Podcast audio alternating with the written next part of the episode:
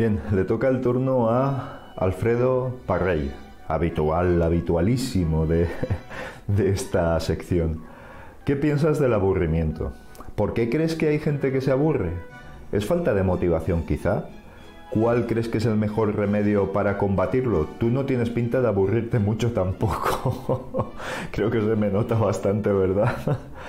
Eh, yo creo que no me he aburrido nunca. nunca, nunca, nunca, nunca. Eh, soy de los que hay un dicho que, vamos, si veo un charco me pongo a chapotear en él inmediatamente, ¿no? Eh, no, no, no me he aburrido nunca. Yo creo que el aburrimiento es una cuestión cultural al final, ¿no? Es decir, pues gente que no tiene iniciativas porque no, no tiene curiosidad por las cosas. Eh, no sé, es que, es que me gustaría describírtelo, pero es que de verdad que es que pienso que no me he aburrido nunca. Eso de decir, ¿y ahora qué hago? Y tal. No, yo es que siempre, siempre he tenido cosas que hacer. Eh, yo creo que es una cuestión cultural, Alfredo, insisto. Eh, no sé, pues gente que no tiene aficiones, pues a lo mejor le ha faltado en su momento mm, porque leer, consultar cosas, eso te instruye y te da curiosidad y la curiosidad te incita a realizar acciones nuevas o, a inspeccionar nuevas cosas en la vida. Por ejemplo, no sé si estás leyendo un libro, un libro, y el protagonista o la protagonista se dedica a hacer puzzles, pues oye, dices, ostras, ¿y si hiciera yo un puzzle? Porque la verdad es que no lo he hecho nunca y eso tiene que relajar y tal. Y es una forma de, realizar una actividad y de evitar ese aburrimiento. O, no sé, o estás viendo eh, un programa de televisión es que ese es mal ejemplo. ese, no es mal ejemplo. Ese es mal ejemplo. Pero, por ejemplo, a cualquier asociación, asociación de amas de casa, de jugadores de petanca, de jugadores del dominó, de, de la baraja, de, de cartas, de lo que sea, ¿no? Y a lo mejor, oye, pues te incita a tener un software para poder entrenarte, te incita a que en las asociaciones de más de casa se realicen cursos de costura, de, mediación social, por ejemplo. Aquí hay una asociación en mi pueblo en la que eh, están haciendo una labor extraordinaria y por ejemplo pues se les enseña a las señoras ya normalmente suelen ser señoras ya de una edad media no media para arriba y se les enseña, por ejemplo, a cómo, oye, cómo enfrentarte a la administración para resolver determinadas cosas, a la administración o a tu banco o a tu compañía de seguros, o etcétera, etcétera. Además tienen una asesoría que les ayuda en todo caso y fíjate lo fácil que es eh, eh, sumergirse en este tipo de actividades, es decir, eh, es que te incita, te da pie inmediatamente. Ahora, ahora las personas que se sientan en su sofá y cogen el mando y empiezan a cambiar de un lado a otro y sobre todo si tienen la, costumbre de visualizar canales insultantes para el intelecto, mm, hablemos de, canales con rima fácil, no hace falta que lo diga más, eh, como Telecinco, vamos a decirlo, por favor, por favor, vamos a decirlo, ¿no? Eh, pues oye, eso evidentemente destruye cualquier tipo de creatividad, de curiosidad y de tal. Yo, ciertamente, es que no sé, realmente no sé muy bien lo que hacen, pero yo es que cuando vas zapeando, por ejemplo, a mí me gusta cambiar de informativo porque a veces estoy en casa a la hora de comer, a veces no ocurre casi nunca y desde luego a la hora de cenar y me gusta ver los informativos, sobre todo los informativos locales. Aquí en Valencia es Apunt y para, enterarte de las cuestiones locales, ¿no? del día a día. Luego durante el día ya te pones tu radio, te pones otros medios de, emisión de noticias y, y, te enteras un poquito de la generalidad de todo. ¿no? Pero a mí me gusta informarme de las cuestiones más próximas, más cercanas. Te lo vengo a decir porque vas haciendo zapping, a lo mejor cambias de un informativo a otro, etcétera, etcétera, y por el camino te encuentras con Telecinco y ves unas caras. Muy bien. Acabas informativo, te vas a otro lado para ver otro y te ves exactamente las mismas caras y además gritándose entre ellos. Eh, quiero decir, eh, quien visualice eso exclusivamente es que mm, vamos, tiene la mente acorchada directamente. No sé, no sé cómo explicarlo, ¿no? Eh, ¿Qué curiosidad puede tener esa gente? ¿O qué le puede incitar a realizar una actividad diferente a esa? O a que tenga curiosidad por algo, ¿no? No, no creo que sea lo más apropiado, ¿no? Entonces, eh, insisto, eh, yo creo que es una cuestión cultural y realmente la vida es tan corta y pasa tan deprisa, pero tan, tan deprisa, que cuando te quieres dar cuenta tienes la mente fresca, joven, a mí me ocurre, de confesaros, de confesarte que a mí me ocurre. Tienes la mente fresca, lúcida, ágil, eh, inquieta, pero es que miras el carnet de identidad y dices, ostras, pero ¿cuántos años tengo yo? Te juro que es así, ¿eh? Pero, pero como se me han echado encima tantos años. Y luego si tienes amigos como un buen amigo mío, que me dice, te quedan menos años por vivir de, lo que, de los que has vivido. Digo, vaya hombre, muchas gracias por recordarlo y muchas gracias por, por comentarlo. La verdad es que es, eh, es tremendo. Entonces, nada, insisto, quien se instruye, quien acude a, a cultura, es imposible que se aburra. Imposible, Alfredo. Lo tengo clarísimo. Venga.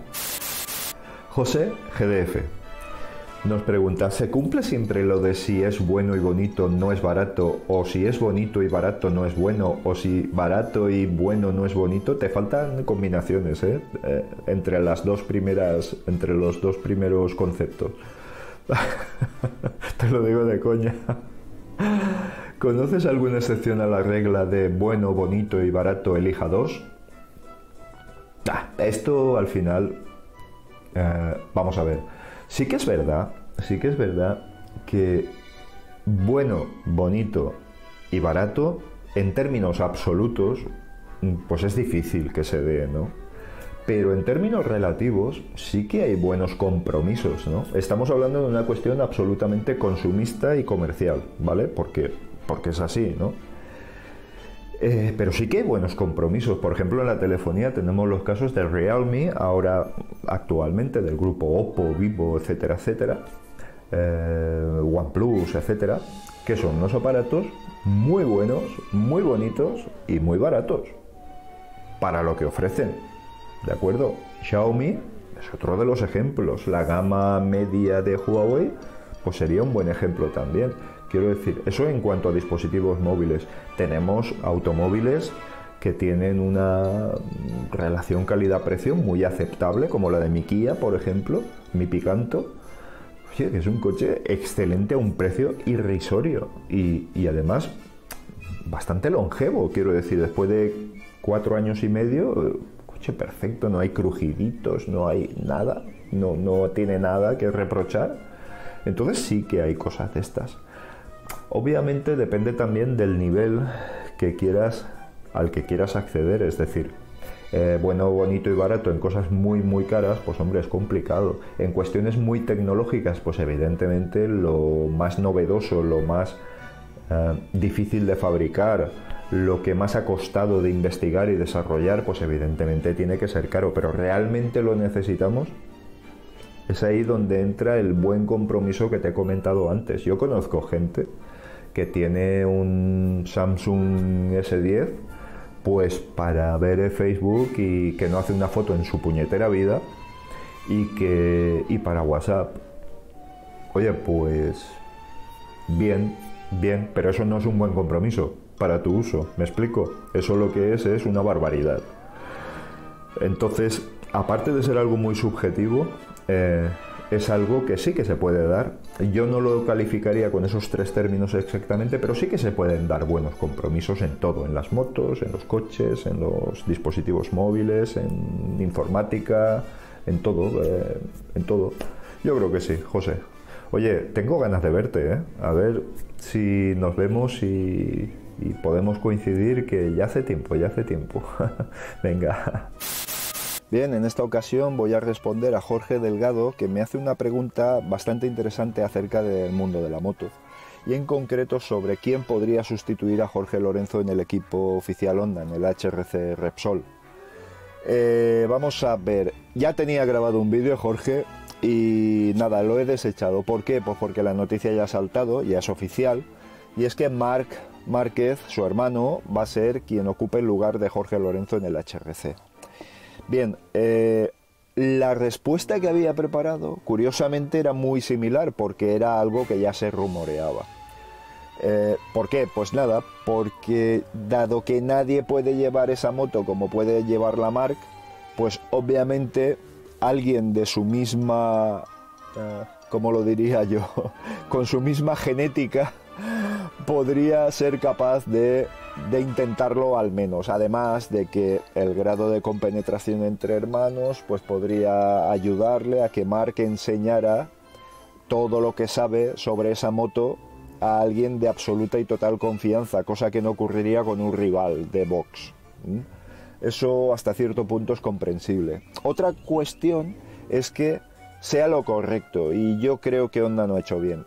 Me explico. No dudo que Mark, eh, que perdón, que Alex tenga un futuro espléndido, que sea un gran piloto, no sé, es campeón de cualquier categoría de MotoGP por, por casualidad. Pero también es cierto que había eh, pilotos que habían contraído méritos importantes y creo que esto es una afrenta clara a Carl Crutchlow que lleva años peleándose con esta moto y que ha tenido actuaciones muy destacadas excepto en esta temporada en la que todos los que han llevado una onda excepto Mark han, eh, han desesperado completamente.